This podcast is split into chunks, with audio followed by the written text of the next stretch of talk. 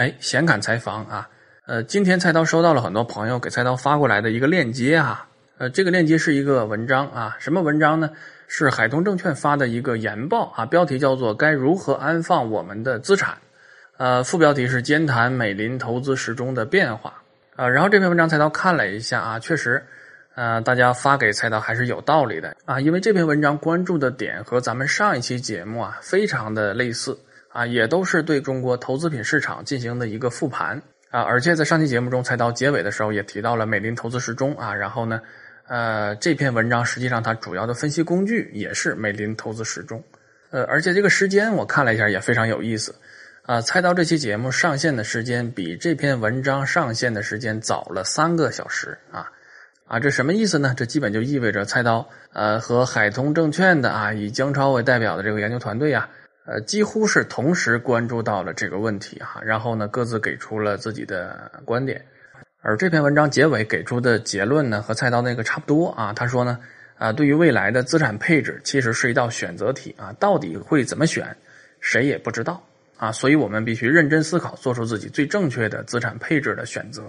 呃，当然了，他这个文章结论上，他当然是这么说啊，因为他不可能轻易的给出一个特别明确的这样的投资的建议。呃，但是在它整个的行文过程中呢，它的倾向性还是非常的明显的啊。比如说，它一个呃比较明显的一个倾向是什么呢？把可配置的资产分成两大类啊，第一类是金融资产，第二类是实物资产。啊，金融资产主要指的就是这个股票和债券，然后实物资产呢，主要指的是大宗商品期货以及房地产。他说这两类资产怎么配置呢？啊，要看物价的水平，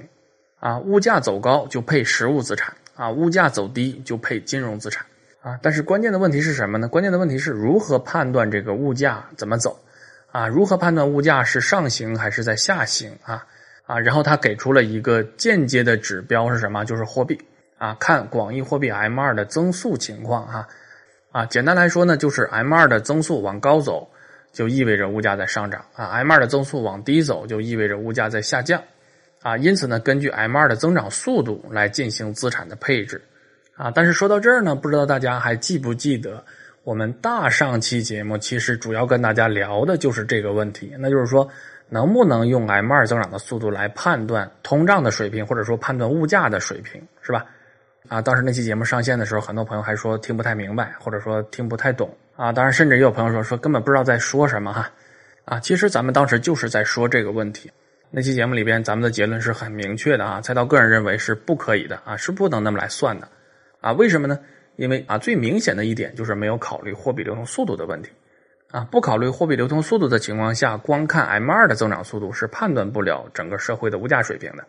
啊。当然了，那是不是说考虑了货币流通速度就能够判断通胀水平，或者说能够判断整个社会需要的这个 M 二的数量到底是多少啊？是不是可以这么说呢？啊，其实这么说也不准确啊，为什么呢？因为咱们大上期节目实际上说考虑货币流动速度、考虑货币量、考虑 GDP 和通胀的关系，它来源于什么呢？来源于一个公式啊，这个公式就是近代货币数量论啊最经典的一个公式啊，叫做费雪方程啊，而这个方程也是近代货币数量论的基础啊。但是大家一听这名字，应该就会知道它叫近代货币数量论啊，可见呢它不是一个。呃，很前沿的东西了哈，一百年前的东西了啊，所以咱们说呢，并不是啊，我们考虑了货币流通速度啊，我们就能够对通胀水平或者说对整个经济体内的一个货币需求的水平做一个精确的把握啊，实际上也是做不到的啊。但是它起码能告诉我们什么呢？就是说，看这个经济体是不是通胀啊，物价水平是不是在上涨，不能光看 M 二的增长速度啊。所以呢，这就是蔡涛关于这篇文章的第一个看法。啊，就是它里面关于不同时期如何来配置不同的大类资产啊，最起码在前提条件上，菜刀觉得还是有可商榷的这个余地的啊。呃，然后菜刀关于这个文章第二个看法呢，就是关于美林投资时钟的啊。呃，这篇文章主要的分析工具主要就是美林投资时钟啊，他还在用美林时钟往这个中国经济的发展里面来套啊啊。但是上期节目的结尾，菜刀提到美林时钟的时候，实际上也表达过这个观点，就是说，呃，美林时钟好不好用呢？好用啊，但什么时候好用啊？零八年之前它是好用的啊，但是零八年之后，美林时钟实际上是已经失灵了啊。尽管把美林时钟拿过来，能够套到过去几年中国投资市场的这个状况里边啊，得出的结论也许也能对上，但实际上这个逻辑是完全不同的啊。美林时钟在零八年之前之所以它管用啊，它的逻辑是什么呢？是基于经济周期与金融周期之间的匹配啊，也就是说金融周期是跟着经济周期走的啊，所以它才好用啊。但是就和所有这个赚钱的游戏是一样的，游戏规则、游戏的底牌大家都看清楚之后呢，这游戏就要换一个玩法了啊。所以零八年之后，我们知道出现什么状况了呢？就是说。首先产生了次贷危机，然后为了应对次贷危机呢，啊，就是美国开始量化宽松，然后呢，全球主要经济体的央行全部开始进行这种呃大规模的货币宽松，啊，导致了全球流动性的泛滥啊，啊，这种流动性泛滥最大的特点就是脱离实体经济啊，什么意思啊？啊，就是说这些钱呢，本来就是凭空创造出来的啊，它和经济本身就不匹配。啊，然后这些钱被创造出来之后又怎么样呢？又没有进入到实体经济中去啊，它本身也是在金融体系内自己在自我循环，啊，而由此产生的结果是什么呢？就是经济周期和金融周期之间的这种协调关系被打破了，啊，就是经济周期和金融周期之间开始脱离了互相绑定的关系，就是各玩各的了，啊，所以美林时钟可以发挥作用的最重要的基础不存在了，啊，所以零八年之后它就失效了。啊，当然了，要理解这个问题，可能大家先要了解一下什么是美林时钟，对吧？呃，但是由于这个篇幅有限呢，时间的关系啊，咱们在这儿就不多说了。大家可以到网上去搜一下啊，相关的材料非常的多啊。所以呢，以上就是菜刀关于这篇文章的两点看法吧。啊，然后除了这篇文章之外，还想再跟大家聊的是什么呢？就是说咱们上期节目啊，那个标题啊叫“恍然大悟”啊，中国过去两年投资市场的真实逻辑，对吧？呃，节目上线之后呢，也有朋友在留言说，这个逻辑一直是这样啊，就流动性过剩嘛，呃，流动性特别多，所以导致这个投资的市场呢，呃，暴涨暴跌啊。那为什么说恍然大悟呢？呃，其实这里边可能有几点误会哈，我觉得，呃，当时没有说的太清楚啊，今天在这儿补充一下。呃，第一个，当然，中国的投资市场一直以来都是资金市啊，这个咱们在过去的节目中也多次的提到过哈，这个是毋庸置疑的啊。如果说是因为这个感到惊讶，那就是有点大惊小怪了哈，不是因为这个。那么为什么说恍然大悟呢？其实是我觉得，通过最近市场的动向，我突然间意识到啊啊，尽管过去中国的投资市场是资金推动的，然后现在也是资金推动，但是这两者资金的性质是完全不同的。啊，如果说惊讶，其实主要惊讶在这个地方，啊，之前呢，我其实我还是在用传统的眼光在看待这个资金市的问题，啊，但是现在我突然间发现，这些资金不是原来的那些资金了，啊，或者说钱还是那些钱，但是打法不一样了，啊，打法变了。这个举一个通俗一点的例子吧，就好像说以前那些资金呢，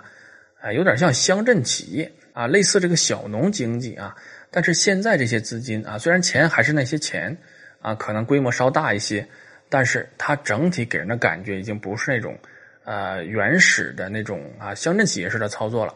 而是更加的国际范儿哈。如果说举一个不恰当的例子，有点像对冲基金啊。当然，并不是说这些资金都是对冲基金哈，不是这个意思啊，只是说咱们给它做一个比方啊。现在这些游资的状态和之前相比，就相当于一个对冲基金的运作方式和一个啊乡镇企业财务部的这个运作方式啊，基本上这样一个区别啊。而这种变化其实早就发生了。啊，只不过对于菜刀来讲呢有点后知后觉，啊，现在才啊明确的感受到这种啊资金性质的变化，呃，进化速度之快是超出想象的，啊，如果说惊讶是惊讶在这个地方，呃，然后第三点呢，就是说啊，这些资金是不是有少部分人控制呢？啊，关于这个问题呢，我当然没有呃确切的证据啊，我还是只能说我个人的感觉啊，仅代表我个人的观点，我认为应该不是那种非常高度集中的这样的资金。啊，尽管这里边不乏大资金啊，比如说啊，同一个主体可能会控制上亿的资金，这都是有可能的啊。但是这个资金整体的构成，我个人认为还是游资化倾向或者说散户化倾向是比较明显的啊，并不能说他们是有统一的指挥、统一的调度啊，这个我认为可能性很小啊。然后第四点呢，就是说呃，这些游资大概的一个体量估计能有多大呢？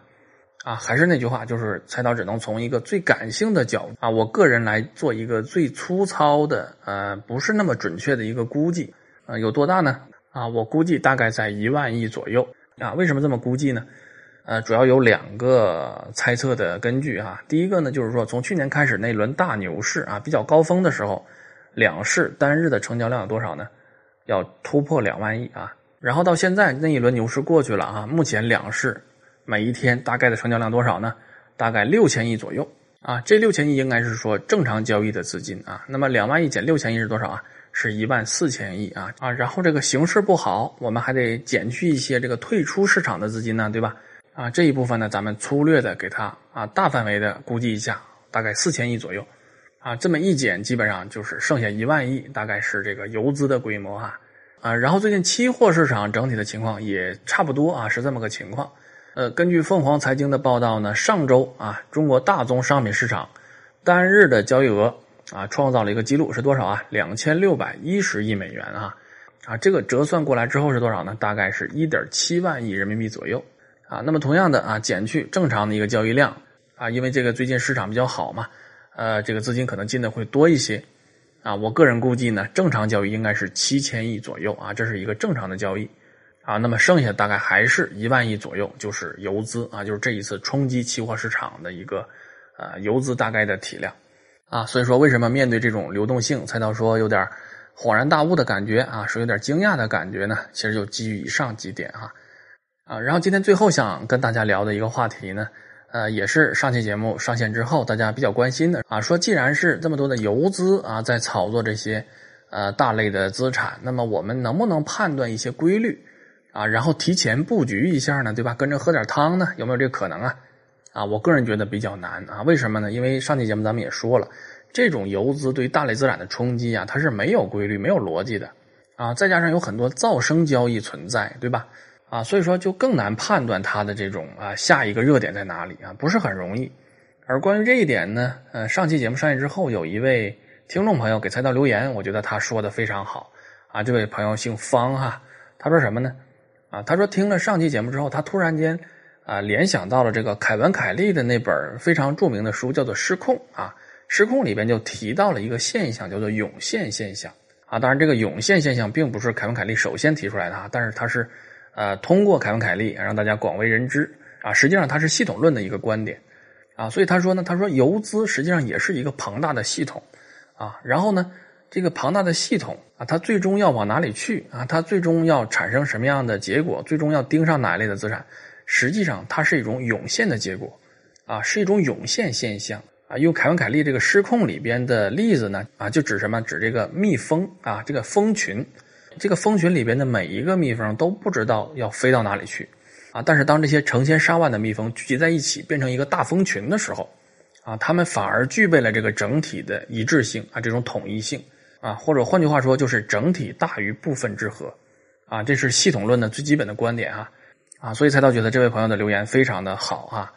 啊，而且我个人也是赞同他的这种观点的，那就是说呢，呃，游资作为一个。整体做一个系统的时候啊，我们会发现它有很明确的特点啊。但是当我们真要去细致的考察它的时候，会发现什么？会发现又无从下手啊啊！因为什么呢？因为整个这个大系统表现出来的比较呃鲜明的特征，实际上是一个一个微小的个体啊，他们每一个个体杂乱无章的这些行为聚集到一起之后涌现出来的结果啊。因此呢，这就是赛道今天想跟大家聊的最后一点，那就是说。啊，既然如此啊，是不是我们可以提前判断，然后趁机能喝点汤啊，甚至能吃点肉哈？啊，我个人觉得恐怕还是比较难的啊。好，说到这儿呢，今天的内容就结束了啊，感谢大家的收听，欢迎大家关注财道的微信公号啊啊，然后咱们每期节目的文字的要点也会发在微信公号啊，呃，大家可以去看啊，也先在这儿提前感谢大家的打赏，感谢大家啊，今天是周五，祝大家周末愉快，我们下期再见。